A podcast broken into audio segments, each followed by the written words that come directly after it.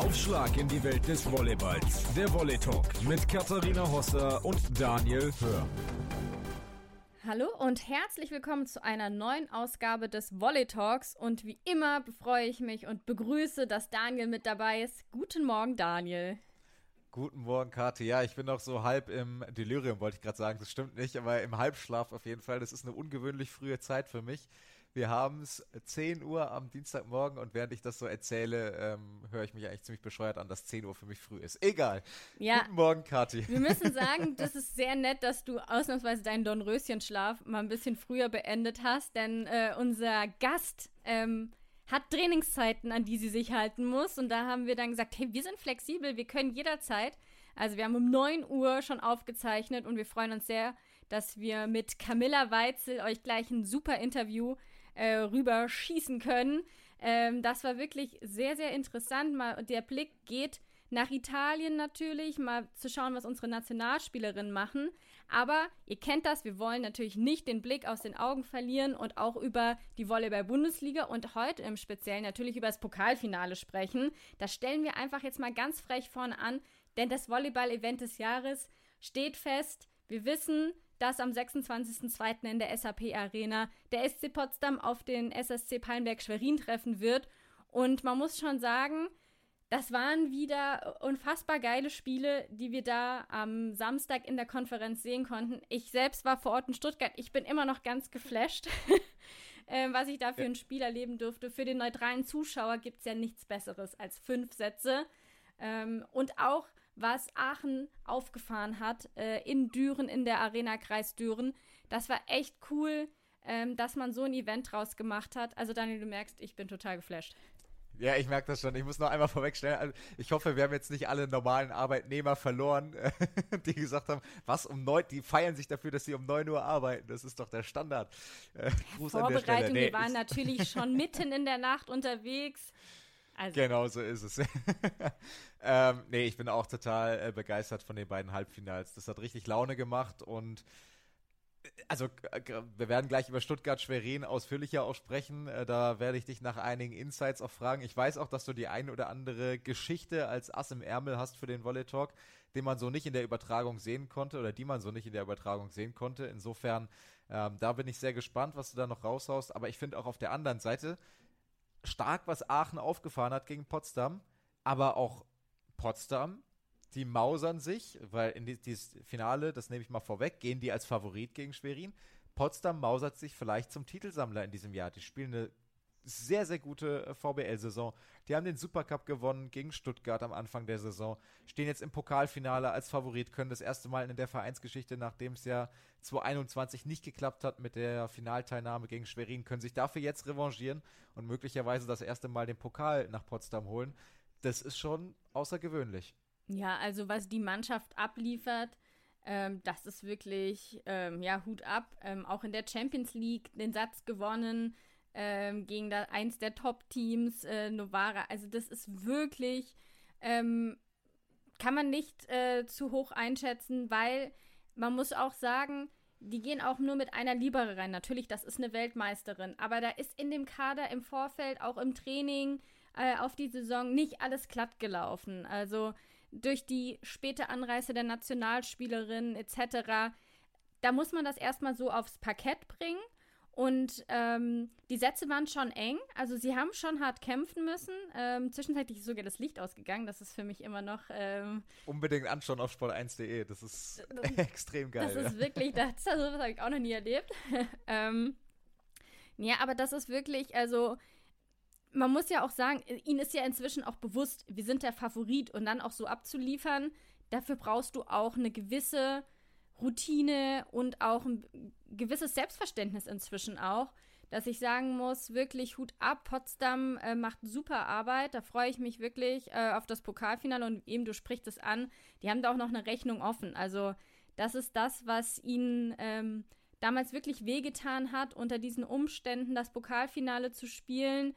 Ähm, hatten ja auch Probleme auf der Zuspielposition, konnten ihre neu verpflichtete Spielerin nicht einsetzen und, und, und. Und das wäre jetzt dann wirklich für sie noch das i-Tüpfelchen zu dieser Saison, äh, wenn es dann auch noch mit dem Pokal klappt. Aber um da vielleicht dann auch den Schwenk zu Schwerin und Stuttgart ähm, hinzubekommen, Schwerin kann fighten. Also ähm, da muss man wirklich ebenfalls den Hut ziehen. Ich habe so schön salopp gesagt, die waren mausetot im vierten Satz. Ich weiß nicht, wie sie das hinbekommen haben. Ähm, die Halle hat getobt. Ähm, also man kennt das ja in der Scharena. Das ist so eng. Das ist wirklich ähm, ist immer sehr, sehr emotional. Ähm, keine Ahnung wirklich, wo diese Energiereserven herkamen. Ja, also das war auch brutal anzusehen und das ist halt wieder so ein Ding, da merkst du, Schwerin, Stuttgart ist einfach was Besonderes und da gelten die Regeln des vermeintlichen Favoritseins, gelten da nicht. Egal wie es steht, auch im vierten Satz, egal wie da die Ausgangslage ist. Und das war wirklich stark anzusehen, ähm, wie Schwerin es da geschafft hat. Natürlich angeführt von einer Pia Kästner, die eine besondere Verbindung zu Stuttgart hat, den ersten Stuttgarter Meistertitel ihrer Geschichte dort in der Schlüsselrolle auch mit verantwortet hat, in Anführungsstrichen. Das war wirklich, ja, herausragend zu sehen, ähm, wie die Schwerinerinnen da agiert haben gegen eine Stuttgarter Mannschaft, die ja beileibe nicht schlecht war, würde ich sagen. Sie haben nicht das Leistungsmaximum abgerufen, weil wenn sie das tun, dann gewinnt Schwerin da nicht. Das muss man äh, sagen. Aber das ist ja dann auch immer so ein Spiel, was lässt der Gegner zu. Das meine, die Diskussion kannst du in fast jeder Sportart führen. Natürlich bist du weniger abhängig vom Gegner im Volleyball als jetzt im Fußball oder ähnlichem, aber es ist natürlich schon so. Und es hat einfach unfassbar Spaß gemacht, das äh, zu beobachten und es war unheimliches Feuer drin von der Stimmung und da kommst du ins Spiel. Ähm, das Feuer äh, auf den Rängen, das ist schon rübergekommen, äh, würde ich sagen, im TV. Aber du hast dann natürlich nochmal ganz andere Einblicke und ganz andere Stories am Spielfeldrand gehabt. Hau mal raus. Ja, also es ist total interessant. Man sitzt nicht so weit weg. Man sitzt vielleicht fünf Reihen hinter dem äh, Anschreibetisch ähm, in der Scharena als, ähm, als übertragender Sender. Das heißt, äh, Kommentator Hajo Wolf und ich hatte dann so mein Plätzchen neben ihm und habe das Spiel von oben beobachtet. Und man muss ja sagen, es war eine super hitzige Endphase im vierten Satz. Also da nimmt der Schiedsrichter eine Challenge weil er hat viermal gepfiffen, weil er die erste Berührung, ich glaube, von Britt Bonga zwar nicht als Block gesehen hat, nimmt dann selbst die Challenge, ähm, weil es sehr, sehr starke Proteste gab, dass es eben nicht viermal war. Dann gibt es also Doppelfehler. Ähm, und irgendwie Schwerin rettet sich dann trotzdem, obwohl sie eigentlich schon im fünften Satz waren, dann noch drei Punkte später in den fünften Satz.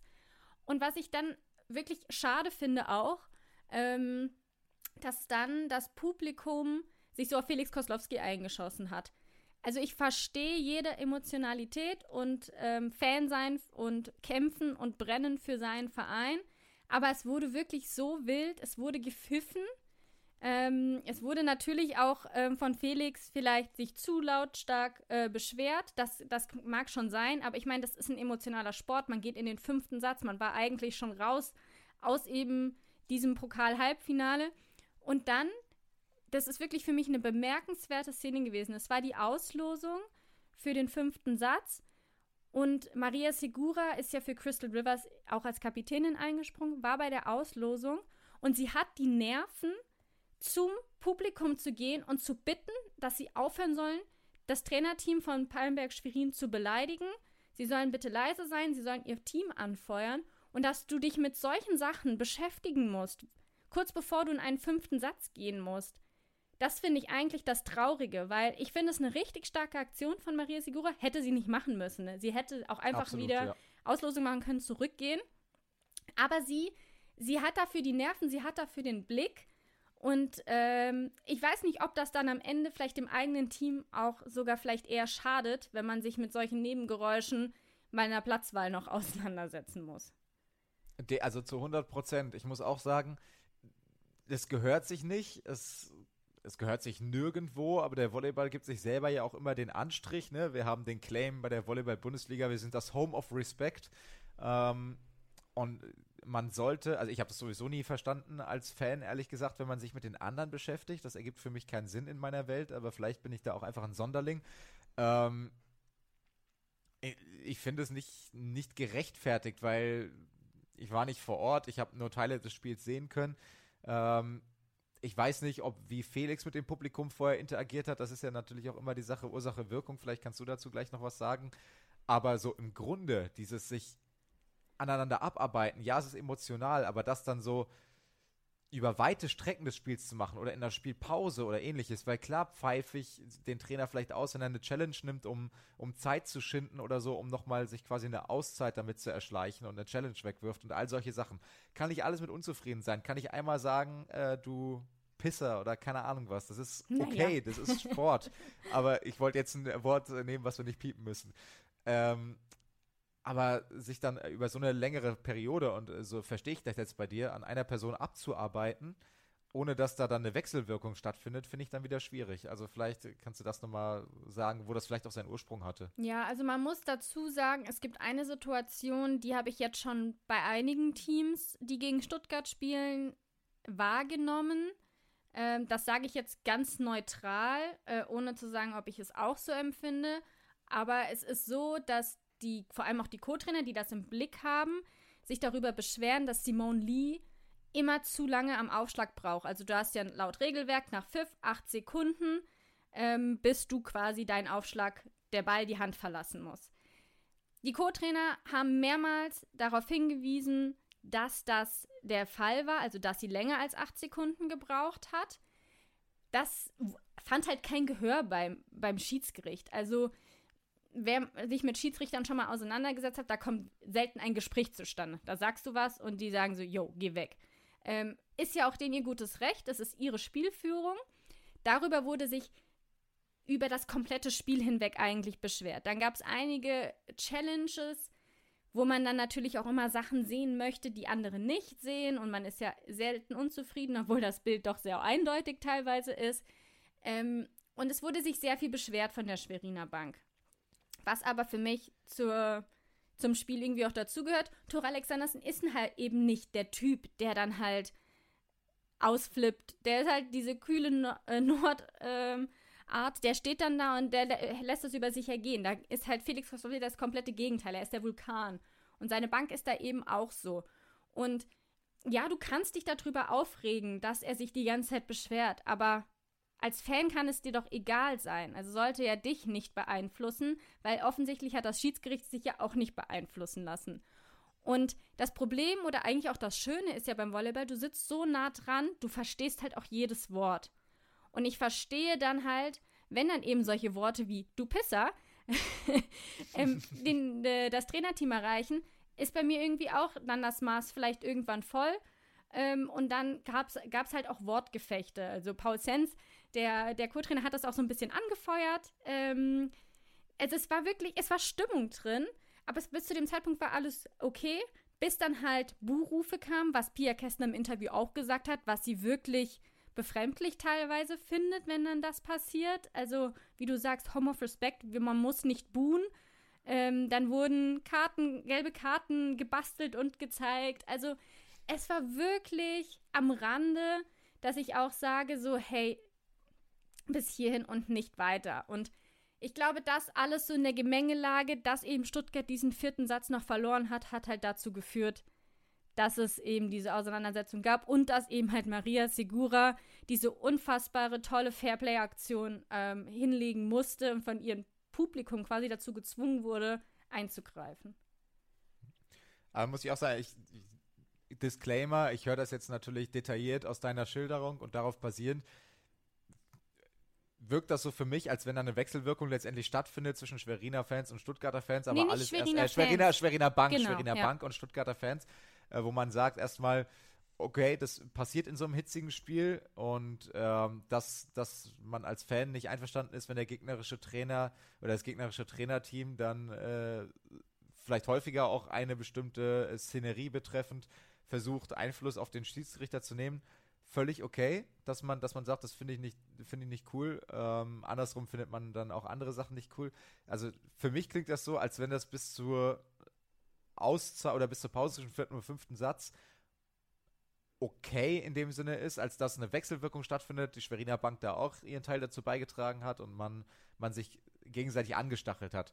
Das in der Satzpause finde ich auch, das muss dann nicht sein, da weiterzumachen und da finde ich dann auch cool, dass Maria Segura was sagt, obwohl sie nichts sagen muss. Wie hat sich das dann im fünften Satz entwickelt?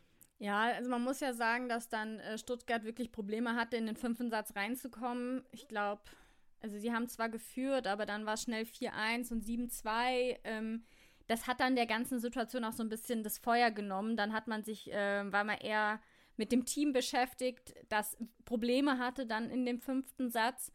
Ähm, was mir halt einfach nur wichtig ist, dass das dann halt nach dem Spiel auch vorbei ist. Also man soll ja auch nicht am Ende des Tages als Trainer Angst haben. Also es ist ja alles sehr familiär auch. Ähm, soll man ja nicht Angst haben, dass man äh, in die Kabine geht und dann nochmal die Fans auf einen losgehen. Und so habe ich das jetzt auch nicht wahrgenommen. Ich fand eben diese Eskalation, dass du deine Spielerin dazu zwingst, sich auf was anderes als Volleyball zu konzentrieren, das war einfach was, was ich bisher noch nicht erlebt habe. Und das war so für mich der Punkt, ähm, warum ich gesagt habe, also das geht dann halt einfach nicht. Am Ende hat Stuttgart dann das Spiel verloren. Sie sagen natürlich auch, hat ihnen Crystal Rivers gefehlt. Das war jetzt Definitiv, nicht ja. nur das ähm, ähm, Scharmützel mit quasi äh, Schweriner Bank und Fans, was die Stimmung aufgeheizt hat. Man war natürlich auch frustriert, dass man quasi seine beste Spielerin nicht zur Verfügung hatte, dass man umstellen musste. Und am Ende muss ich vielleicht auch sagen, hat sie auch gefehlt. Also sie hat am Ende auf dem Feld gefehlt, die Verantwortung zu übernehmen, die eine Simone Lee dann vielleicht nicht eins zu eins gerade in der Schlussphase übernehmen konnte, die ja auch Probleme hatte. Man hat es auch gesehen. Ähm, die rechte Wade ähm, hatte auch wieder so einen Stützstrumpf. Ähm, wie heißt das? Kompressionsstrumpf. Der Kompressionsstrumpf, an. genau. Ähm, ja. Mit, der mit diesem Sport kenne ich mich nicht so aus. Ähm, also da, da hat dann vielleicht auch die Crystal Rivers nicht nur sportlich, sondern auch menschlich eben gefehlt, obwohl Maria Segura wirklich eine hervorragende Kapitänin war. Ähm, und ja, ich glaube deswegen, es kam alles so ein bisschen zusammen. Die Enttäuschung war einfach sehr groß, weil man natürlich ähm, gerne die Chance auf das Pokalfinale gehabt hätte, einfach den Titel zu verteidigen. Ähm, ja, aber es war ein super spannendes Spiel, wie gesagt, für den neutralen Zuschauer. Ähm, es hat richtig Bock gemacht, ähm, dieses Hin und Her zu sehen, dieses Volleyball, ähm, wie man es halt kennt. Man versteht nicht, wie sowas passiert. Ähm, ja, aber letztendlich ähm, wäre halt die Frage, wäre es mit Crystal Rivers anders gelaufen? Komplett hinfällig, weil es war halt eben nicht so. Jeder also hat mal im Team jemand, der nicht fit ist. Manchmal kommt es zu Unzeit und manchmal vielleicht in der, in der Trainingspause. Wollte ich gerade sagen. Also ich denke, also es ist, glaube ich, natürlich, dass man sich als Stuttgart-Fan jetzt auch die Frage stellt, so was wäre, wenn Crystal Rivers dabei gewesen wäre. Ich habe den Eindruck, dass sie aktuell auch nicht diese Form hat, ehrlich gesagt, die sie die letzten Jahre hat, dass du 100% davon ausgehen kannst, dass sie alles dann weghaut, was nicht bei drei auf den, Bauen, äh, auf den Bäumen ist. Ähm, das hat man in den bisherigen Spielen gesehen, dass da dann auch in engen Situationen ungewöhnliche Fehler passieren. Aber ihre Qualität mal unbestritten das hätte auf jeden Fall Stuttgart qualitativ äh, mehr Tiefe gegeben und, und eine höhere Spitze vielleicht auch gegeben. Ein Spiel läuft dann komplett anders. Vielleicht gewinnt Schwerin das 3-0, vielleicht gewinnt Stuttgart es dann 3-0. Hinfällig. Ich finde, Stuttgart hat trotzdem eine gute Leistung gezeigt an dem Tag. Uns hat halt eine Leistungsträgerin gefehlt. Ist bitter, aber die nächste Pokalsaison kommt und die Bundesliga ist ja, äh, da sind sie ja mehr als gut dabei. Ja, also das war mein kleiner Exkurs. Ich hoffe, ihr fandet das so spannend, wie ich das äh, spannend vor Ort fand, äh, zu beobachten. Ähm, und ja, jetzt haben wir also unser Pokalfinale. Und vielleicht schon mal der Hinweis, falls man diese Partie sich schon mal angucken möchte. Am 30.12. findet die nämlich genauso in der Volleyball-Bundesliga auch statt. Empfängt Potsdam dann Schwerin. Also kriegt man schon mal einen kleinen Vorgeschmack, bevor es dann Ende Februar losgeht in der SAP-Arena. Und dann gibt es hoffentlich wieder ein schönes Volleyballfest. Da freuen wir uns auf jeden Fall sehr drauf. Und Daniel, wenn du nicht noch was loswerden möchtest, würde ich sagen, ist es endlich Zeit für unseren Gast. Das würde ich auch sagen. Nee, ich will ihr die Worte nicht vorwegnehmen oder will nichts mehr vorwegnehmen. Die Zuschauerinnen, äh, Zuhörerinnen und Zuhörer haben lang genug gewartet. Let's go. Ja, dann würde ich sagen, hallo und herzlich willkommen im Volley Talk, liebe Camilla Weitzel. Morgen. Erstmal müssen wir natürlich fragen, äh, wir bekommen das ja leider nicht so viel mit, wie wir das gerne hätten. Wie läuft es denn für dich momentan in Italien? Geht's dir gut? Hast du Spaß und seid ihr erfolgreich? Ja, also mir geht es auf jeden Fall sehr gut. Auch äh, für unser Team läuft es echt gut. Ähm, es ist natürlich eine stressige Zeit. Ähm, wir müssen die ganze Hinrunde jetzt hier so ein bisschen ähm, straffen Programm hintereinander wegspielen. Aber äh, wir hatten einen echt guten Start mit unserem Team und äh, konnten gut Punkte sammeln und haben jetzt noch, weiß gar nicht, äh, zwei Spiele in der Hinrunde und stehen echt ganz gut da. Also wir sind alle sehr zufrieden und äh, Spaß habe ich auf jeden Fall. Die klassische Vorweihnachtszeit in, im Volleyball, straffer Terminkalender. Ja, auf jeden Fall. Ähm, aber so ist es halt. Da bleibt wahrscheinlich gar keine Zeit, sich schon mal ein bisschen auf Weihnachten vorzubereiten. Wie sieht das für dich aus? Habt ihr da auch mal frei und du fährst nach Hause oder kannst deine Familie sehen? Ähm, dieses Jahr haben wir tatsächlich ein bisschen frei zwischen den Jahren. Ähm, über Weihnachten hinweg wird trainiert. Es gibt das Traditionsspiel am 26. Dezember. Das ist hier immer so. Ähm, das äh, wird natürlich gespielt. Also über Weihnachten kann ich nach Hause leider nicht, aber meine Familie kommt zu mir. Da haben wir ein ganz schönes Haus gemietet. Das ist immer ganz, äh, ganz schön. Das haben die letztes Jahr auch schon gemacht. Aber dann haben wir unser nächstes Ligaspiel erst wieder Anfang Januar. Das heißt, äh, bis Silvester oder bis zum 1. Januar haben wir frei und dann schaffe ich es auch mal nach Deutschland zurückzufahren. Da freue ich mich sehr drauf. Du hast gerade eben schon gesagt, straffer Zeitplan. Ähm, wir haben gerade eben im Vorgespräch ja schon mal gesprochen, wie straff der tatsächlich ist die nächsten Tage. Gib dir mal ein bisschen Einblick, was da äh, in den nächsten Tagen explizit ansteht. Ja, diese Woche ist für uns so ein bisschen die Mörderwoche. Äh, wir werden morgen im äh, Challenge Cup gegen polnisches Team spielen. Und dann äh, am Donnerstag gleich wieder gegen dasselbe polnische Team. Und dann fahren wir nach Perugia und spielen am Wochenende dort unser vorletztes Ligaspiel. Ja, also äh, eine Woche, drei Spiele, äh, das, das ist schon happig. Ja, zweimal hintereinander, das ist auf jeden Fall auch das ist, ist tough. Aber wenigstens ja. keine Reise. keine Reise nach Polen. Das ist auf jeden Fall positiv. In der Woche vor Weihnachten können wir dann schön zu Hause bleiben. Das hat auch was. Aber ähm, nichtsdestotrotz hat es so leichte Nationalteams-Vibes, wenn man da die EM oder die WM da spielt mit drei Spielen in fünf Tagen. Aber da müssen wir jetzt durch. Ja, und dass, dass du dadurch musst in An- und Abführung, äh, das wäre beinahe nicht äh, zustande gekommen, sozusagen, um mal quasi den Sprung zum Anfang deiner Karriere zu wagen, äh, vor fünf Jahren oder fast dann fünfeinhalb Jahren im Sommer 2017. Ähm, ist, glaube ich, auch in Volleyballkreisen landläufig bekannt, sage ich mal. Hast du über ein Karriereende nachgedacht? Kannst du noch mal erklären, warum das damals so war? Ja, äh, ich, bin, ich bin sehr früh mit 13 Jahren aus, äh, aus Volleyballinternat gegangen und äh, habe dann eben, eben bis 2017 diese vier Jahre quasi alles für den Volleyball quasi geopfert. Äh, ich war sehr weit weg von zu Hause und ähm, ab irgendeinem Punkt kam dann auf jeden Fall das Heimweh und äh, hat ein bisschen gesehen, okay, wir arbeiten jeden Tag hart, Schule, Volleyball, Nationalmannschaft im Sommer. Ähm, da bleibt wenig Zeit, einfach mal, keine Ahnung, Jugendliche zu sein. Und ähm, da hat man einfach, also habe ich einfach gesehen, wie viel andere Jugendliche machen können, was, was wir nicht machen können. Und ähm, klar, Leistungssport hat auch immer was mit Druck zu tun, auch in jungen Jahren schon. Und äh, das ist natürlich eine sehr große mentale Belastung, ebenso wie eine körperliche. Und äh, in dem Punkt war mir das alles ein bisschen zu viel geworden. Ich hatte die Sommer davor in einer, manchmal in zwei Nationalmannschaften parallel gespielt, dann im Winter die zweite Bundesliga, die, die Schule. Das ist einfach sehr viel, was von den jungen Sportlern da erwartet wird. Und für mich war das in dem Moment zu viel und ich dachte mir, ich muss irgendwo, ich muss irgendwo Abstriche machen und ja, dann war ich kurz davor zu sagen, okay, dann versuche ich mal einfach ein normaler Teenager zu sein und äh, Volleyball quasi sein zu lassen. Bin aber sehr froh im Nachhinein, dass ich mich dagegen entschieden habe. Ähm, ja, sonst wäre ich nicht hier. Wie war das, ein normaler Teenager zu sein?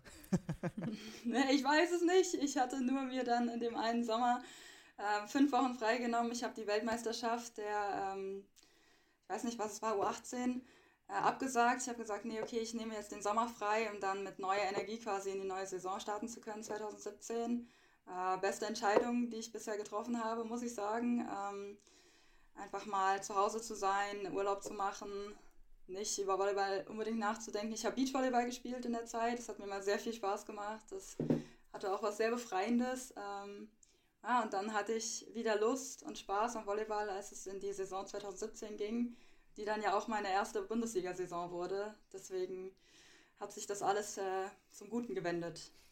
Ich würde da einen Punkt ganz gerne aufgreifen, weil du es ja auch schon angesprochen hast. Mit 13 Jahren hast du dich quasi dafür entschieden, dass du probieren möchtest, sagen wir mal, den Weg de, des Profi-Volleyballers einzugehen. Ich stelle mir das unfassbar schwierig vor, diese Entscheidung in so jungen Jahren zu treffen. Ich weiß nicht, was ich mit 13 gemacht habe. Nicht so viel über solche Sachen auf jeden Fall nachgedacht. Wer war da dein wichtigster Ansprechpartner und oder wer ist es vielleicht auch noch bis heute jemand aus deiner Familie oder ein Förderer vom Volleyball selber? Weil ich, ich kann mir vorstellen, dass es auch schwierig ist, alleine so eine Entscheidung zu, äh, zu treffen. Äh, definitiv. Ich hatte auf jeden Fall meine Eltern, die mir, die mir in der Zeit zur Seite gestanden sind. Äh, und ich schätze das auch sehr, dass meine Eltern zum großen Teil mir trotzdem die Entscheidung überlassen haben. Mir einfach gesagt haben, egal in welche Richtung ich mich entscheide, ob ich das machen möchte, die Chance nutzen möchte oder nicht, dass sie mich unterstützen, dass äh, jede Entscheidung, die ich treffe, okay sein wird. Für sie, dass sie mir überhaupt gar keinen Druck gemacht haben, dass ich frei für mich entscheiden konnte, okay, ich meine, damals mit 13 ehrlich gesagt habe ich nicht gedacht, dass ich irgendwann Nationalmannschaft spielen würde, erste Bundesliga. Das war für mich super weit weg. Das höchste der Gefühle war, okay, vielleicht kann ich mir mein Studium selber finanzieren, weil ich irgendwo in der zweiten Liga ein bisschen Geld verdiene. Ähm, aber die Chance, die bekommt man halt auch nicht jedes Mal. Und für mich war das das erste Mal, dass ich überhaupt vom Profi-Volleyball gehört habe. Und ähm, ich dachte mir, hey, man kann es ja mal probieren. Und dadurch, dass meine Eltern mich so sehr unterstützt haben, wusste ich, sobald ich keine Lust mehr habe, kann ich sofort nach Hause kommen. Und einfach diese Sicherheit zu haben, hat mir den Mut gegeben, den Schritt zu gehen. Und äh, die Unterstützung, die hat dort angefangen und die zieht sich bis jetzt durch, fast zehn Jahre. Ähm, und ohne, ohne meine Eltern wäre das auch gar nicht möglich gewesen oder wäre bis heute nicht möglich. Also hast du quasi du in diesen fünf Wochen, weil Daniel auch schon gefragt hat, also gar nichts Spezielles gemacht, sondern es war einfach mal nur dieses nicht-Volleyball spielen hat am Ende dazu beigetragen, sagen, ah nee, ich liebe diese Sportart doch so sehr, da, da möchte ich weiter, weitere Schritte drin gehen? Ähm, ja, auf jeden Fall. Das äh, mal Abstand gewinnen, was anderes, was anderes zu machen, was anderes zu sehen. Ähm, die Chance zu haben, ich möchte jetzt ein bisschen Beachvolleyball spielen, ich kann das auch machen jetzt im Sommer. Also einfach ähm, na, man hat so eine bisschen die Überdosis, wenn man jeden Tag ja, zweimal Training hat und dann die ganzen Wochenenden ähm, als junge, junges Mädchen da durch die, durch die Gegend fährt und ähm, die Turniere spielt und da wirklich zu sehen, okay, ich mache das jetzt ein paar Wochen lang nicht. Äh, und dann hat man eben wieder die Lust drauf, weil Volleyball natürlich für alle Leistungssportler, Volleyball ist das, was wir lieben und was wir einfach gerne tun und äh, das äh, war wichtig, das einem nochmal vor Augen zu führen dann. Daniel, ich habe Angst, dass wir Kami auch verlieren noch zum Beachvolleyball. ja, müssen wir aufpassen. wir, dürfen, wir, müssen mit den großen Blockspielern oder potenziell großen Blockspielerinnen aufpassen. Ja, ich habe also erfolgreich war es ja in der Jugendzeit. Ich meine, ich glaube, zwei deutsche Juniorenmeistertitel stehen da zu Buche. Ich will Vital Heinen jetzt keine Angst machen. ähm, ja, nee, also ich habe auf jeden Fall in der Jugend damit geliebäugelt äh, mit dem Beachvolleyball, aber jetzt bin ich fest verankert in, äh, im Hallenvolleyball. Also da besteht erstmal keine Gefahr, dass ich abwandere. Sehr gut, das notiere ich mir direkt und äh, hole ich dann wieder raus. Alles klar. ähm, Daniel, am besten machen wir jetzt wieder weiter im Text, ähm, weil der nächste Punkt ist, ist glaube ich, ähm, somit das Spannendste, womit Deutschland sehr, sehr große Probleme auch hat. Ja, ähm, genau, es geht um den Nachwuchs letztendlich. Also du bist ja auch noch, sage ich jetzt mal, alterstechnisch relativ nah dran, wenn man überlegt, wie lange du eigentlich schon auf dem hohen Niveau ähm, spielst, aber trotzdem ja ähm, noch nicht ganz so lange alterstechnisch aus, aus dem Nachwuchs raus bist. Ähm, in der SZ hast du mal ein Interview gegeben und gesagt, äh, man sollte im Nachwuchs individuell auf die Spielerinnen achten. Die Gefahr ist groß, dass man ausbrennt. Ähm, ich habe jetzt so ein bisschen nach dem, was du erzählt hast, eine Vorstellung, was du damit meinst. Kannst du das vielleicht noch so ein bisschen präzisieren? Ich könnte mir vorstellen, dass das ja auch so ein bisschen zusammenhängt mit dem, was du uns eben erzählt hast. Ja, sehr. Also ich denke, ich, äh, ich könnte jetzt nochmal wiederholen, was ich gerade gesagt habe. Einfach der, der große, ähm, ja, die große Belastung, einfach die physische Belastung. Dazu kommt die, die große mentale Belastung, äh, gerade Doppelbelastung Volleyball.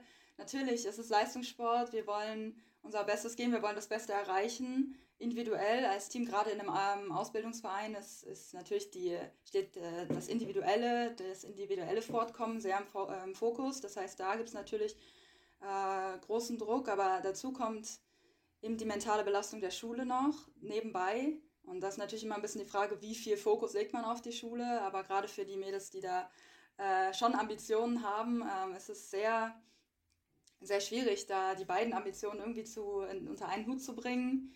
Und ähm, ja, gerade wenn dann äh, die Zeit kommt, wenn die Nationalmannschaft im Sommer ruft und dann gehst du sofort zurück, dann musst du, ich weiß nicht, einmal war ich glaube ich drei Monate lang nicht in der Schule, weil vor den Sommerferien war ich unterwegs, nach den Sommerferien war ich unterwegs. Dann kommst du da im Herbst, das war äh, Beginn der Oberstufe.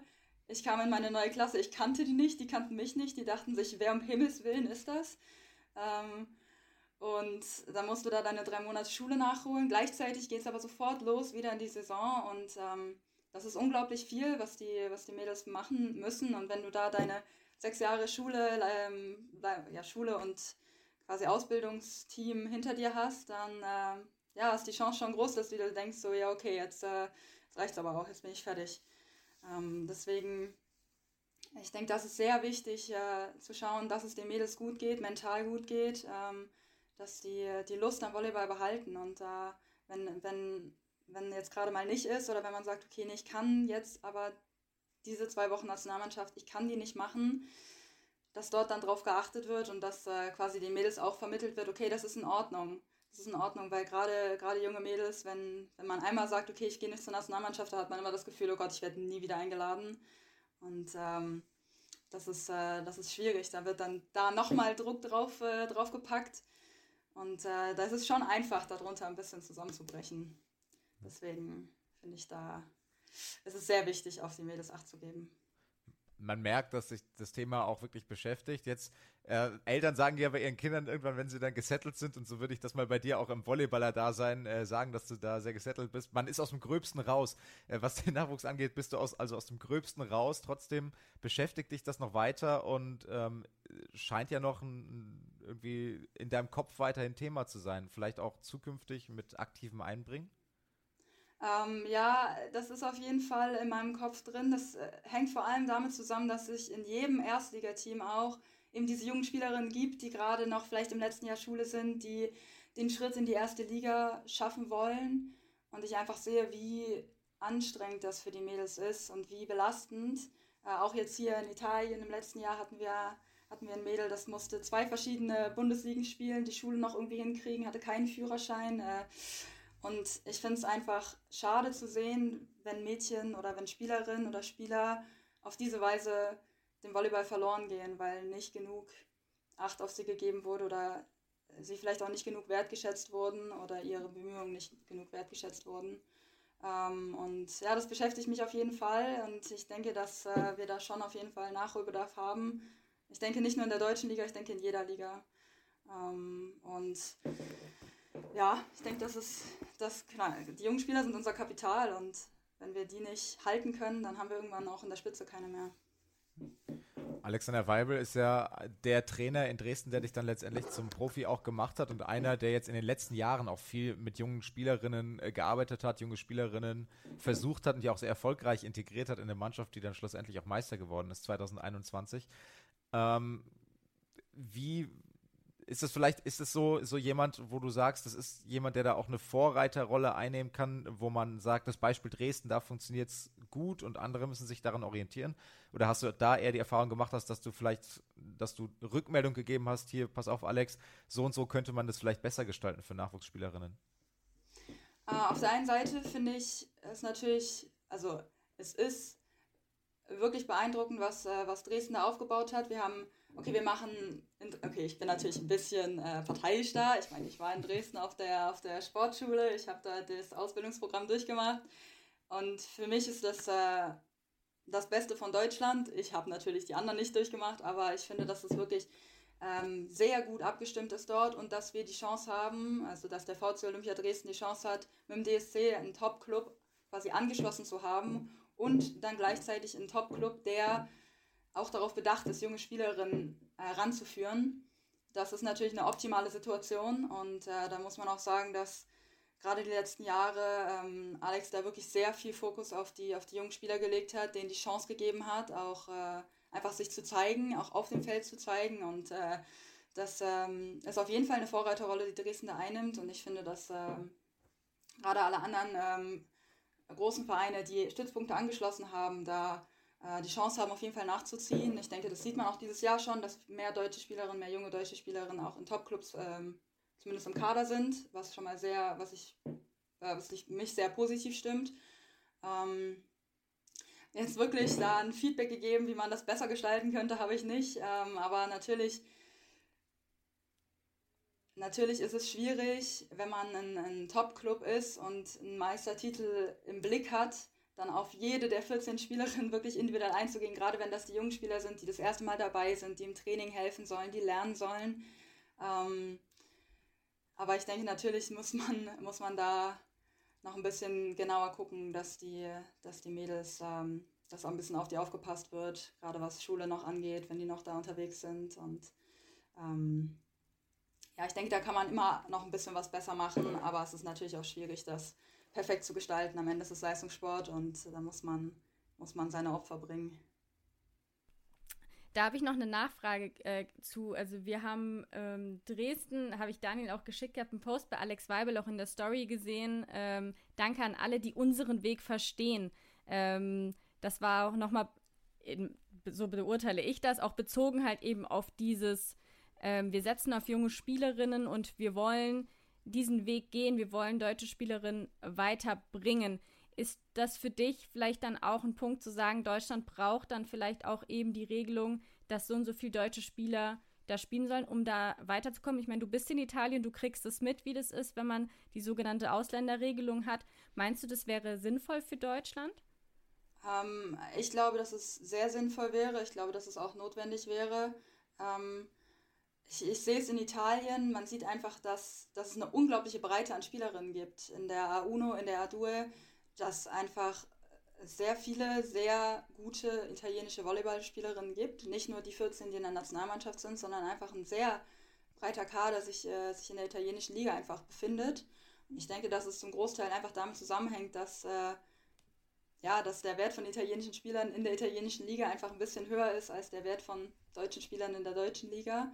Ähm, und ich denke, dass, dass in der deutschen Liga, wenn wir eben auch es irgendwie erreichen wollen, dass wir so einen großen, breiten Kader an, an deutschen Spielerinnen haben, die auch irgendwo eine, eine gewisse Erfahrung auf dem Feld haben, dass wir äh, da eine Ausländerregelung, dass die auf jeden Fall sehr sinnvoll und in Zukunft würde ich fast sagen auch notwendig wäre. Jetzt äh, versuchen wir mal langsam die Brücke. Jetzt haben wir sehr viel Sportpolitik schon gemacht, sage ich jetzt mal. Jetzt versuchen wir mal die Brücke zu dir persönlich zu schlagen. Ähm, ich glaube, das äh, funktioniert aber ganz gut mit der Personalie Alex Weibel und auch mit dem Nachwuchsthema ähm, weil der über dich gesagt hat, ähm, auch, dass man das sehr früh schon gemerkt hat, sie ist manchmal zu perfektionistisch, man muss aufpassen, dass sie nicht zu streng mit sich selbst ist und mit sich umgeht. Hat er da recht und hat sich das inzwischen äh, zum Positiven entwickelt?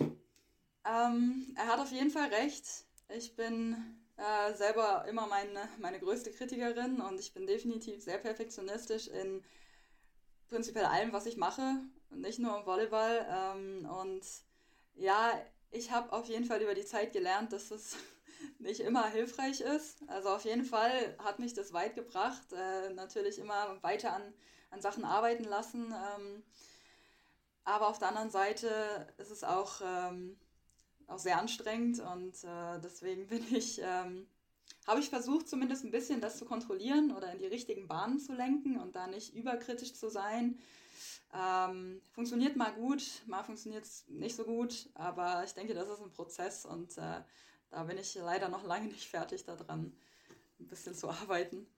Ähm, ich denke mal, das ist eine meiner Kerncharakteristiken als Volleyballspielerin, der Perfektionismus wie man das ja auch so ein bisschen nachsagt, dass ähm, sie sehr perfektionistisch war und auch sehr verkopft äh, in manchen äh, Teilen, was jetzt nicht unbedingt negativ äh, ausgelegt werden sollte, ähm, ist Christiane Fürst. Und du sagst ja auch ganz klar, das ist auch ein großes Vorbild von dir. Ähm, habtet ihr vielleicht dann schon mal Austausch, gerade auch über solche Punkte, wie sie damit umgeht? Oder ähm, ist das, sag ich mal, nicht so eine enge Verbindung bisher entstanden zwischen euch? Also Austausch über, über solche Themen hatten wir bisher noch nicht. Ähm, ich habe sie schon ein paar Mal getroffen, wir haben schon ein, ein bisschen äh, gequatscht, aber äh, jetzt so tieferführende Gespräche über sowas hatten wir, hatten wir bisher noch nicht geführt. Ähm, aber das kann ja vielleicht noch kommen. Welche Fragen stellt man denn so seinem äh, Vorbild, wenn man es dann trifft? Also wenn ich mir das so überlege, ich glaube, ich wüsste gar nicht, was ich sagen soll. Ja, also ich denke, da müssten wir auch erstmal ein bisschen was, äh, was überlegen, aber natürlich Ähm, gerade über solche, solche Themen wie, äh, wie Perfektionismus oder gerade was man Christiane Fürst natürlich fragen würde, wäre irgendwas über Karrieregestaltung oder ähm, natürlich, was, äh, was wir schon mal besprochen hatten, sie war bei der Nationalmannschaft im Sommer ein paar Tage da, da hat sie sehr wertvolle technische Hinweise gegeben. Das war, oder da ein paar Übungen auch ähm, präsentiert an Marie und mich und das schätzt man natürlich total wert, wenn, wenn sein Idol hingeht und sagt, hey, guck mal, da könntest du was verändern. Das ist natürlich, ähm, ist natürlich ein Hammer. Also das war auf jeden Fall super und ach, ich glaube, ich könnte, ich, ich würde wahrscheinlich, würde sie wahrscheinlich zufragen den ganzen Tag. Wie kommt man bei einer Europameisterschaft in Deutschland ins Finale? Könnte man auch fragen, zum Beispiel. Referenz. Das, das könnte man auch ne? fragen. ja. das wäre auf jeden Fall was fürs nächste Jahr. Sehr gut. Auch wenn wir da, ja. Da hat sich die nächste Frage auf jeden Fall vorbereitet. Apropos Finale, ähm, ich glaube, wenn man dich nach deinen ähm, persönlichen Highlights äh, der Karriere befragt, dann wird relativ schnell auch äh, das DVV-Pokalfinale genannt. Einmal 2018 in deiner ersten dann vollständigen Profisaison letztendlich oder in der Saison, wo du zum Profi wurdest in Dresden, den Pokal gewonnen. Und dann 2020 äh, gegen Stuttgart ein für mich unglaubliches äh, und spektakuläres Volleyballspiel, eins der, der besten der letzten Jahre mit Sicherheit ähm, im Damenvolleyball. Ähm, und noch mit Zuschauern, bevor Corona dann so richtig losging. Ähm, ein Glück für dieses Spiel. Nimm uns mal so ein bisschen mit, wie hast du diesen, diesen Fünf-Satz-Thriller, dieses Comeback ähm, und diesen Sieg äh, damals erlebt? Wow, also das ist, äh, das ist und wird wahrscheinlich auch für immer ähm, ja, meine liebste Volleyball-Erinnerung bleiben oder auch das das coolste Spiel, was ich bisher gespielt habe äh, oder spielen durfte. Allein schon durch diese Atmosphäre in dieser Halle, das hat sich ja wirklich zu einem Volleyballfest entwickelt. Da wurde ja zum Ende hin war es dann egal, wer den Punkt gemacht hat. Die Halle war einfach aus dem Häuschen ähm, und einfach, äh, ja, ich kann das gar nicht beschreiben. Ähm, weil während man auf dem Feld ist, ich glaube, ich war so vollgepumpt mit Adrenalin, auch wenn man sich Videos von dem Spiel danach anguckt, denke ich mir so, um Gottes Willen, das sieht man ja wirklich in jeder Pore von jeder Spielerin. Das ist ja wirklich elektrisiert gewesen. Ähm, ja, also wir wissen, wir wussten in dem Moment, okay, wir gehen ein bisschen in die Underdog-Rolle äh, Rolle da bei dem Spiel. Wir hatten ein paar personale Probleme, ähm, aber dann zu sehen, dass wirklich der gesamte Kader in den wichtigen Momenten, junge Spielerinnen auf dem Feld, dann das Ruder haben irgendwie rumreißen können und dann im fünften Satz wir die Chance hatten, äh, den Sack dann zuzumachen. Das war echt, ähm, wow. Das war eine ganz tolle Erfahrung, das wird man nie vergessen. Es gibt immer noch Gänsehaut nach zwei Jahren danach. Drei fast. Das, das glaube ich gern. Das ist auch wirklich ein, also ein faszinierendes Volleyballspiel gewesen, wo man dann auch gemerkt hat, du hast gesagt, ihr kamt aus einer Underdog-Rolle mit Verletzungsproblemen, ähm, ganz, eigentlich ganz klare Rollenverteilung letztendlich. Aber man merkt ja dann auch als, als Spielerin, wenn man in so einen Flow kommt. Kannst du es mal beschreiben, wie das so entsteht in so einem Spiel? Ab wann man merkt, okay, ich bin in einem Flow, ich muss nicht so sehr drüber nachdenken, was ich tue. Ich, ich merke, das Spiel kippt irgendwie in meine Richtung und habe so ein Grundvertrauen. Das ist ja so ein Gefühl, was dann irgendwann entsteht. Wie passiert das? Ja, ich glaube, in dem Moment, in dem Fall mussten wir unseren Flow ein bisschen selber kreieren, weil äh, ich glaube, es stand 21-16 oder so im vierten Satz gegen uns. Und aber was uns so ein bisschen, was so ein bisschen, glaube ich, der Kehrpunkt war, wir standen einfach da im Kreis und haben gesagt, hey Leute, also entweder jetzt oder gar nicht. Wenn wir jetzt nicht irgendwie losmachen, dann, dann ist das Spiel hier weg. Und ähm, ich denke, dass äh, gerade die Atmosphäre in der Halle so ein bisschen äh, sowas Besonderes hatte, dass man sich dachte, hey, hier ist wirklich alles möglich, egal was, es kann alles passieren. Und ähm, dann hatten wir natürlich auch zwei, drei Lucky Shots dann da am Ende. Ähm, das äh, hilft natürlich auch und plötzlich hat man das, das ist glaube ich das, was du meinst mit dem Flow, dann passt plötzlich alles. Eine einhändige Abwehr ins Netz und wir machen den Punkt daraus irgendwie. Also ähm, ich glaube, in dem Moment mussten wir den selber kreieren, aber ich glaube, da einfach dran zu glauben, dass immer alles geht und das ist auf jeden Fall was, was mir das Spiel gelehrt hat. Also es ist erst vorbei, wenn es vorbei ist. Und, und auch da ja unter Beteiligung eigentlich von fast nur jungen Spielerinnen letztendlich in entscheidenden Phasen. Emma Zyris, die auf einmal auf Diagonal reinkommt, äh, Monique Strubbe, Sarah Straube, ähm, du, also äh, äh unheimlich viele, die Zuspielerinnen, US-Amerikanerinnen ja auch noch relativ jung. Wie war das dann in so einem Moment dann auch zu sagen, okay, die in Anführungsstrichen Alten sind entweder gerade verletzt oder bringt gerade nicht die Leistung, die es braucht. Dann kommt eine Emma Zyris, die eigentlich gelernte Außenangreiferin ist und macht auf Diagonalen ein Riesenspiel. Ähm, das muss ja auch irgendwie ein, ein, seltsames Gefühl sein, in so einem Spiel als die junge Generation auf einmal den Alten zu zeigen und so ein bisschen die Alten mit an die Hand nehmen und zu sagen, wo es lang geht. Ja, man muss halt auch sagen, das funktioniert wahrscheinlich einmal in zehnmal, ne? Also das funktioniert auch nicht immer, aber in dem Moment hat es funktioniert und klar, gerade wenn man dann als junge Spielerin, als Moni, die einfach ein unfassbares Spiel da äh, hingelegt hat, eine Emma, Sarah, die da reinkam, also ähm, ich denke, man ist so hoch im Adrenalin und man denkt einfach nur, okay, egal, ich mache jetzt hier mein Bestes, ich baller jetzt auf den Ball drauf und mal gucken, was passiert. Ich glaube, da ist einfach dieser Mut oder die Unerschrockenheit von der Jungspielerin, die sich denkt, ja, gut, was, was soll jetzt passieren? Ich, ich kann nur mein Bestes geben. Und ich glaube, die Kombination mit, äh, mit Nalenka Dürr und Lena Stiegroth und Katie, die da einfach quasi ein bisschen die Basis gelegt haben, wo die jungen Spieler sich dann austoben konnten. Ich glaube, diese Kombination war in dem Moment einfach magisch und die hat, äh, die, hat's die hat funktioniert. Ein weiterer magischer Moment war sicherlich dann auch der, äh, der, der Meistertitel 2021. Stand bei dem Meistertitel schon fest, dass du nach Italien wechseln wirst? Hattest du das alles schon vorher? Also war dir auch wirklich klar, dieses Spiel wird dann auch mein letztes sein? Ja, das stand schon relativ früh fest, dass ich, äh, dass ich nach Italien gehen würde. Äh, ich weiß noch, ich, ich habe das Alex erzählt, ähm, habe ihm quasi mitgeteilt und dann meinte er so, also war sehr, sehr unterstützend und meinte dann aber, hey, vorher holen wir uns noch eine Meisterschaft zusammen. So ein bisschen halb ernsthaft, halb scherzhaft. Und äh, für mich war das natürlich ein Hammer, äh, mich, mich mit der Meisterschaft aus der deutschen Liga zu verabschieden. Äh, und ja, ich, ich hatte wirklich dreimal das Gefühl, okay, das ist jetzt das letzte Spiel. Wir sagen ja 2-0 hinten, dann hat es drei Spiele, wo ich mir dachte, okay, das könnte jetzt das letzte sein. Ähm, beim dritten Finalspiel habe ich auch noch verschlafen, also im Frühtraining kam ich erstmal eine Viertelstunde zu spät. Da dachte ich mir, das kann ja jetzt gar nicht sein, ey, dass ich ja bei meinem letzten Training beim DSC zu spät komme. Also mussten wir quasi das Spiel abends gewinnen. Ähm, haben wir dann auch gemacht. Also ja, äh, das war, war sehr emotional, die ganze Serie. Wobei für mich der Finaleinzug fast noch emotionaler war, weil ich mir das so gewünscht habe, mit dem DSC einmal eine Meisterschaftsfinale zu spielen ich da, glaube ich, geheult habe wie ein Schlosshund, als wir, als wir es ins Finale geschafft haben.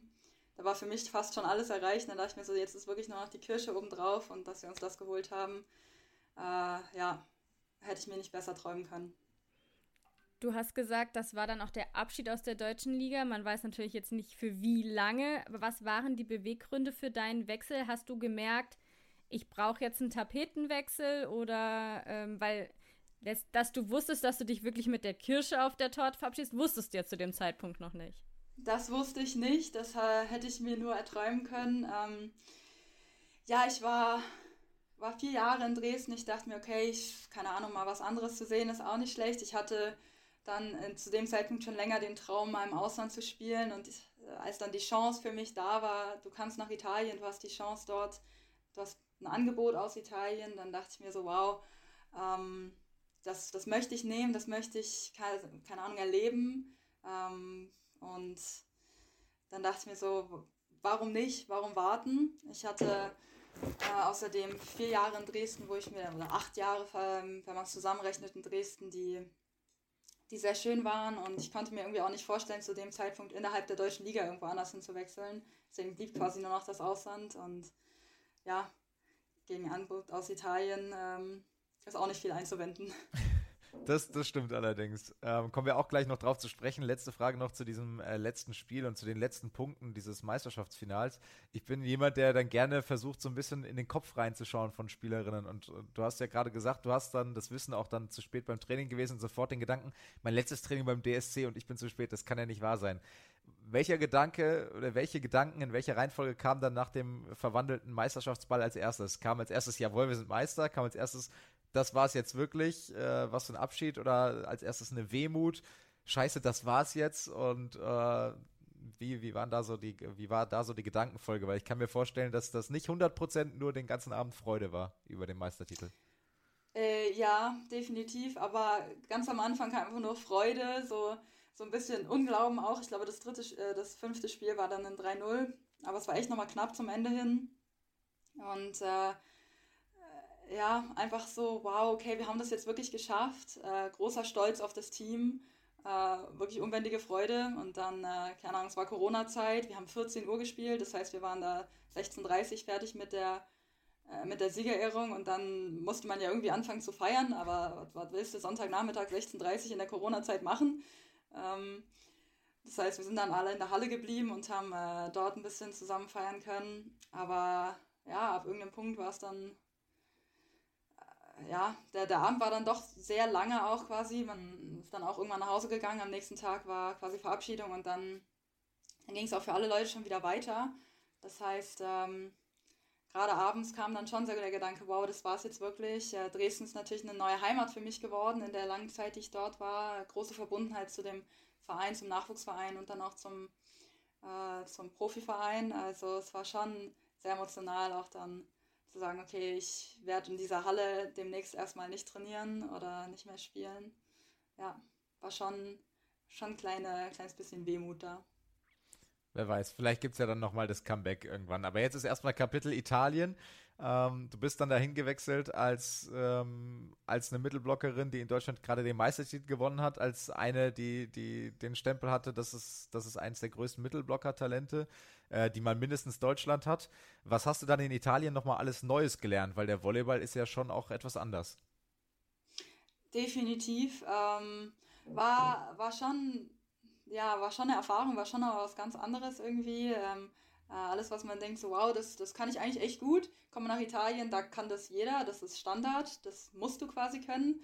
Ähm, das ist äh, schon, ähm, ja, es ist, war interessant zu sehen und äh, auch schwierig am Anfang, muss ich sagen, weil die Konkurrenzlage einfach nochmal eine andere ist. Auch gerade das Niveau der Teams oder in der Spitze ist einfach sehr, sehr eng und dann äh, hast du nochmal, keine Ahnung, zehn Teams, die jeder jeden irgendwie schlagen können und äh, jedes Spiel ist, ist auf seine Art unglaublich schwierig. Äh, das war sehr, sehr beeindruckend irgendwie zu sehen am Anfang. Ich meine, ich, mein, ich habe letzte Saison so die Hälfte der Zeit ungefähr gespielt, was auf der einen Seite auch echt ganz gut war, dass man sich ein bisschen eingewöhnen konnte an das Niveau, an, äh, ja, an ja, die ganze italienische Liga. Ähm, aber es war, war eine Umstellung. Welches Element ist denn das, was du so am ehesten anpassen musstest oder wo du dann gemerkt hast, okay, da habe ich am meisten Nachholbedarf in An- und Abführung? Ich würde mal sagen, dass der Blog, aber das war schon immer so ein bisschen mein, äh, der, der Punkt, an dem ich am meisten arbeiten musste. Wo, wo ich tatsächlich richtige Probleme letztes Jahr hatte, war der Aufschlag. Das lag auch daran, dass sich der Ball verändert hat. Letztes Jahr haben wir noch mit dem anderen Ball gespielt hier in Italien. Den hatte ich dann zwischenzeitlich komplett verloren. Ich wusste überhaupt nicht mehr, wie man aufschlägt. Äh, das war ein bisschen traurig, weil das eigentlich immer was war, was ich ganz gut und ganz gerne gemacht habe. Äh, da war der komplett weg. Äh, das war ein bisschen schwierig. Äh, dieses Jahr habe ich das Glück, dass der Ball ähm, sich jetzt hier in der italienischen Liga angepasst hat. Also das Problem ist erstmal nicht mehr da. Aber ähm, ja, Blockabwehr in Italien ist nochmal auf einem ganz anderen Level gespielt und äh, sich dort irgendwie reinzufinden, das ist äh, nicht so einfach gewesen und immer noch nicht einfach. Kurzer Zwischenruf von mir, neuer Ball ist ja auch ein Thema, was bei den Beachvolleyballerinnen aktuell äh, und Beachvolleyballern für Furore sorgt. Ja, das ist dann wieder deine, dein Nerdwissen hier. Ich, ich war immer noch äh, bei Molten, aber gut. ich habe davon auch noch nicht gehört, aber okay. Ah, okay, ja, ich, ich kläre euch nach der Sendung auf. ja, vielen Dank. Ähm, eine Sache, die mich äh, keine Ahnung, da bin ich, das ist so ein bisschen mein Nerdwissen und was ich immer ganz cool finde, wenn ich so sehe, wer spielt irgendwann wieder mit jemandem zusammen, welche Verbindungen gibt es wieder. Ähm, wie sehr hast du dich über die Verpflichtung von Maya Stork gefreut äh, bei dir in Kiri? Unglaublich habe ich mich darüber gefreut. Ähm, wir hatten natürlich, wir haben nur ein Jahr zusammen gespielt in Dresden, aber ähm, das war natürlich das Meisterjahr, das magische Jahr. Ähm, und ähm, ja, wir haben uns damals schon super gut verstanden und einfach äh, jetzt sie hier in Chieri wieder zu sehen, es erst ein bisschen unwirklich, aber ähm, es tut unfassbar gut, auch einfach jemanden zu haben, mit dem man mal zwischendurch ein bisschen Deutsch reden kann. Das äh, ist sehr gut für die Seele und einfach eine Freundin hier zu haben, mit der man schon auch so viel erlebt hat. Ähm, also ich habe mich unglaublich gefreut und es tut sehr, sehr gut, sie hier zu haben. Gibt es dann vielleicht mal vom Sportdirektor auch sowas wie hier, ja bitte schön Camilla, guck mal, wen wir für dich geholt haben oder gibt es solche Frotzeleien nicht? Ja, es geht so ein bisschen in beide Richtungen, glaube ich. Äh, so wie, ja, guck mal, die Cami ist ja hier, ne? Ist doch schön, dass du jetzt auch hier bist. Also klar kommen so ein bisschen Frotzeleien und ähm, äh, ja, aber das, äh, ja, ich meine, wir sind ja auch dankbar beide, dass wir uns hier gegenseitig haben, deswegen dürfen sie das gerne machen. Sehr gut. Ähm, äh, Thema Italien und äh, Thema Ausland generell ist ja auch eins, wo man von der ein oder anderen Spielerin, zuletzt auch von äh, Marie Schölzel, äh, gehört hat, dass es, man da immer mal wieder auch negative Erfahrungen leider gemacht hat. Kommt natürlich auch auf Verein und Liga an, ne? kein Generalverdacht, nicht, dass da irgendwie noch ein großer Aufschrei jetzt passiert, aber dass, dass man schlechte Erfahrungen gemacht hat mit pünktlichen Gehaltszahlungen. Ähm, hast du davon davor auch gehört und hat das dich so ein bisschen abgeschreckt, wenn man sowas von der Nationalmannschaftskollegin hört? Und wie sind da deine Erfahrungen? Äh, klar, schreckt es so ein bisschen ab. Ich habe das auch von meinem Manager gehört und äh, Entscheidung für Kiri ist auch hauptsächlich in der Hinsicht gefallen worden, dass Kiri pünktlich zahlt, dass es da noch nie Probleme gab. Und da dachte ich mir so, das ist auf jeden Fall ein Verein, bei dem ich mich wohlfühlen werde. Äh, deswegen, das ähm, hängt auch ein bisschen damit zusammen, dass Chieri in Piemonte liegt, Deutschland von Italien. Hier ist alles ein bisschen geregelter als im Süden, ähm, sagen sie selber. Äh, genau, also ich habe da gute Erfahrungen gemacht, aber ich, das ist, ja, man hört wirklich von Spielerinnen in der italienischen Liga, in anderen Ligen, was da teilweise für Probleme sind. Und da können wir echt in der deutschen Liga unfassbar dankbar sein, dass äh, wir da ähm, ja, zuverlässige Gehälter, gute Versicherungen bekommen. Das ist offensichtlich kein internationaler Standard und ich glaube, da kann die deutsche Liga sehr stolz drauf sein. Hast du da schon mal mit Lena Stickrott hin und her getextet? So, ist dein Gehalt schon da? Ich warte noch, oder? Dadurch, dass ich es immer hatte, wir hatten mehr so die Themen Versicherung und Steuer. Das ist ja auch was, worauf einen irgendwie keiner vorbereitet. Ähm, da muss man sich da irgendwie ein bisschen selber durchfuchsen. Ähm, ja, aber da ist es dann schön, dass man äh, keine Ahnung, Kollegen, Kolleginnen hat, die durch dasselbe durchgehen, wo man sich dann gegenseitig helfen kann und muss, sonst kriegt man das gar nicht hin. Ja, Versicherungssteuer, das ist auch für Selbstständige in Deutschland beispielsweise ein Thema. Gruß an der Stelle an mein Finanzamt.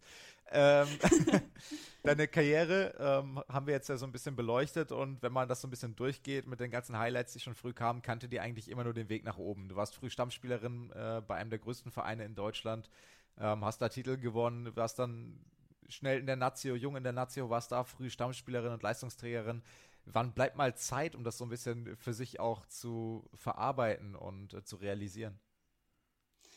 Ja, viel, viel Zeit ist, äh, ist leider nicht. Äh, es geht echt hier Schlag auf Schlag, jetzt auch in dem Sommer mit der WM, die so spät zu Ende war. Und dann geht es sofort in die Liga und ab nächsten Jahr, das wird es ja nicht anders, da geht es ja sofort in die BNL.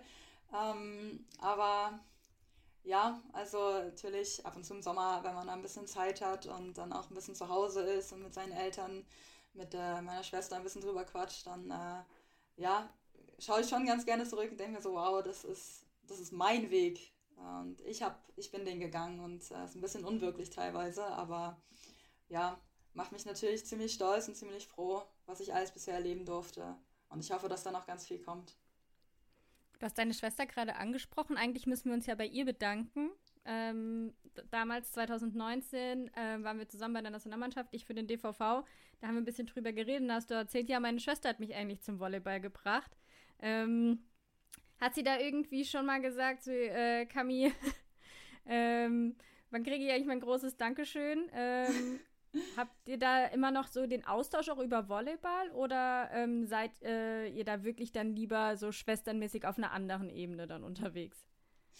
Ähm, ich muss tatsächlich sagen, dass wir eher auf einer anderen Ebene unterwegs sind. Ich meine, sie spielt auch Volleyball, sie hat eine Trainerlizenz, sie hat eine Schiri-Lizenz, äh, sie ist äh, da auf jeden Fall voll drin in der, in der Volleyballwelt, gerade auch in der Beachvolleyball-Szene. Ähm, aber, also in, äh, in Köln, in, äh, in Nordrhein, Nordrhein-Westfalen, da ist sie, ähm, da wohnt sie. Aber ähm, ja, wir versuchen dann schon auch äh, unser, unser Gesprächsmittelpunkt mal woanders hinzulegen. Ne? Ich meine, Volleyball ist so mein gesamter Lebensinhalt, ein großer Teil von ihrem Leben. Klar, quatschen wir da mal drüber, aber einfach mal Schwestern zu sein und äh, was anderes zusammen zu machen, das äh, ist, was ich sehr schätze. Gerade auch die Zeit mit ihr dann. Das ist, äh, ja, versuchen da schon ein bisschen die Waage zu halten. Da wüsste ich mal gerne, ob sie dich gerne mal pfeifen würde. Also dir mal eine Netzberührung wegpfeifen oder sowas. Ich glaube, sie würde gerne. Ja, also ja, auf internationaler Ebene wird das wahrscheinlich nicht passieren. Da gibt es wahrscheinlich gewisse nee. Regelungen, dass man seine Schwester nicht pfeifen darf. Aber wer weiß, was ich passiert. Wer weiß, ich glaube auch nicht, dass sie die Ambition hat, da einen internationalen Chiri zu machen. Aber wer weiß, man weiß es nie. Ja, und die Verbindung in dem Beachvolleyball ist da, besteht also auch da. Also die Angst weiterhin und die Schweißtropfen bei Vital Heinen weiter auf der Stirn, äh, der ja jetzt seit äh, diesem Jahr Trainer der Nationalmannschaft ist und ja auch das System der Nationalmannschaft ziemlich ähm, auf den Kopf gestellt hat, in Anführungsstrichen teilbedingt durch einfach die Volleyballphilosophie, die, die er hat, teilbedingt durch, durch einfach den äh, Aderlass äh, personell, dass eine Luisa Lippmann gesagt hat, ich gehe jetzt in den Sand und äh, bleib eben nicht in der Halle, die ja extrem wichtig für das Team war. Ähm, das hat dafür gesorgt, dass mehr Verantwortung für alle so ein bisschen aufkam, aber auch und vielleicht sogar besonders in meiner Wahrnehmung für, für euch Mittelblockerinnen. Ähm, da gab es ein Spiel, ob es jetzt gegen Thailand war bei der WM, das ähm, habe ich bei der SZ gelesen, waren es dann 18 Punkte von dir. Aber es war so generell zu sehen, dass, dass irgendwie der Mittelblock und besonders dann vielleicht im Mittelblock auch du sehr viel Verantwortung bekommen hat. Ist das was Vital-spezifisches und wie findest du das?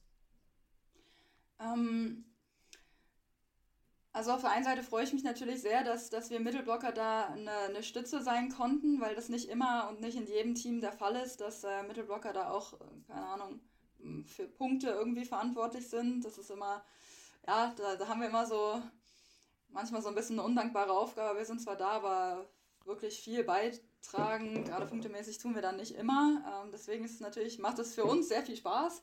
Ähm, generell finde ich das eine sehr schöne einen sehr schönen Gedanken, einfach, dass man sieben Spieler auf dem Feld, 14 Spieler im Kader hat, die alle wichtig sind, die alle eine Rolle haben. Das war auch unser Motto bei der WM, 14 Strong. Also wir gehören alle dazu, wir haben alle unsere Rolle zu spielen. Das ist, ähm, ich denke, auch sehr gesund für, ein, für eine Teamharmonie, für ein Teamgefüge. Das äh, finde ich auf jeden Fall sehr schön. Ähm, ich weiß nicht, ob es unbedingt Vital-spezifisch war, dass die Mittelblocker jetzt in der Situation so viel äh, Verantwortung oder so übernehmen durften.